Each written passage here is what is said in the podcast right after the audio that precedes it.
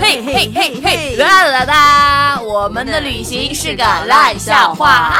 为什么是烂笑话呢？因为我们讲的笑话特别烂。是，但是我们还需要讲。那么今天我们要讲的是印度的菜单。我来说一下印度的菜单。印度的菜单虽然都是英文的，但是印度的这个菜单的名字、菜品的名字却是印度语翻译的。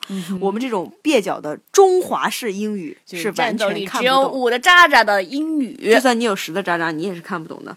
这个菜单里面呢，你只能看得懂，比如说 rice、noodle 这种词，但是 rice 和 noodle 前面的那个词你是绝对看不懂的，而且你去那个任何翻译软件查是查不出来的。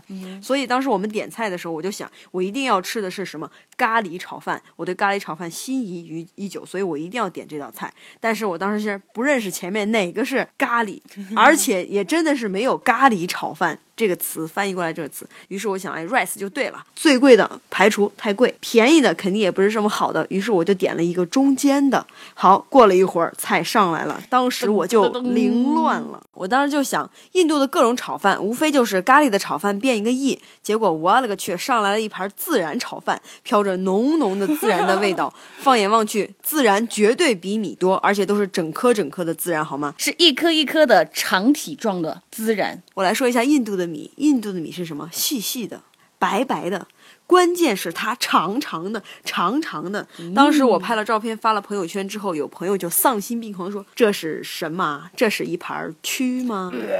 当时我是在吃午饭，所以我也就算了。好，请不要吐好吗？我的音效是个人音效好吗？然后，于是我们的第一顿午餐就在这种浓浓的自然味儿和这种软体动物类的。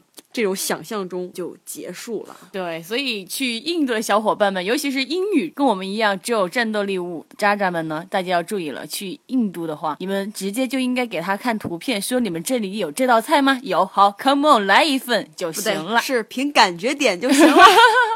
好了，拜拜拜拜。嘿嘿嘿嘿嘿嘿嘿嘿嘿嘿嘿嘿。你是神经了吗？没有啊，我们明天见，拜拜。